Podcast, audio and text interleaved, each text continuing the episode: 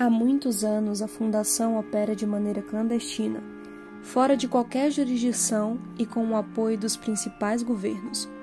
O nosso objetivo é conter objetos e entidades que fujam à normalidade e provoquem o caos. Nossa missão é simples: assegurar, conter e proteger. A Fundação contém anomalias para impedir que as suas influências ou efeitos se espalhem pelo mundo. Nós também podemos neutralizar ou destruir uma anomalia se ela for classificada como sendo muito perigosa para ser contida. A fim de garantir a segurança mundial, a Fundação mantém uma extensiva base de dados de informações sobre as anomalias que requerem procedimentos especiais de contenção.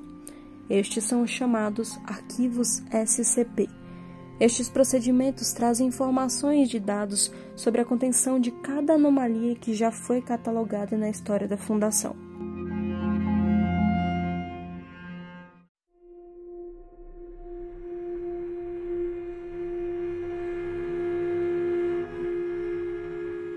Uma anomalia não tem forma ou característica definida. Ela pode ser um objeto, entidade, localização ou até mesmo um evento. Para uma melhor manutenção dos SCPs, as anomalias são então divididas em classes. As classes servem para delimitar a necessidade de contenção, prioridade de pesquisa, orçamento e outras considerações. A classe de um SCP é determinada por vários fatores, mas os mais importantes são a dificuldade e o propósito de sua contenção. Por exemplo, anomalias classificadas como seguras são aquelas que podem ser fácil e seguramente contidas.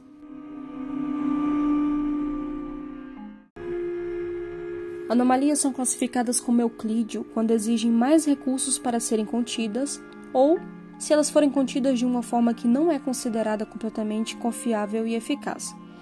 Euclídeo é a classe com o maior número de anomalias catalogadas. É geralmente um bom palpite dizer que um SCP será dessa classe se ele não se encaixar facilmente em nenhuma outra. Normalmente, qualquer anomalia que tenha autonomia, ciência ou sapiência costuma ser classificada como uma entidade euclídeo.